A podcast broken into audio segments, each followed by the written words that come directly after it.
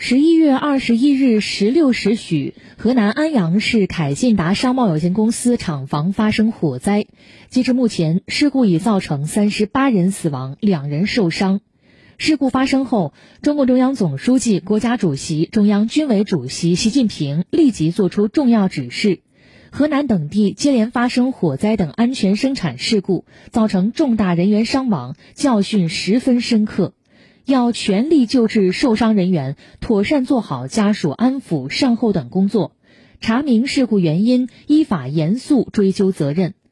临近年终岁尾，统筹发展和安全各项工作任务较重，各地区有关部门要始终坚持人民至上、生命至上，压实安全生产责任，全面排查各类风险隐患，坚决防范和遏制重特大事故发生。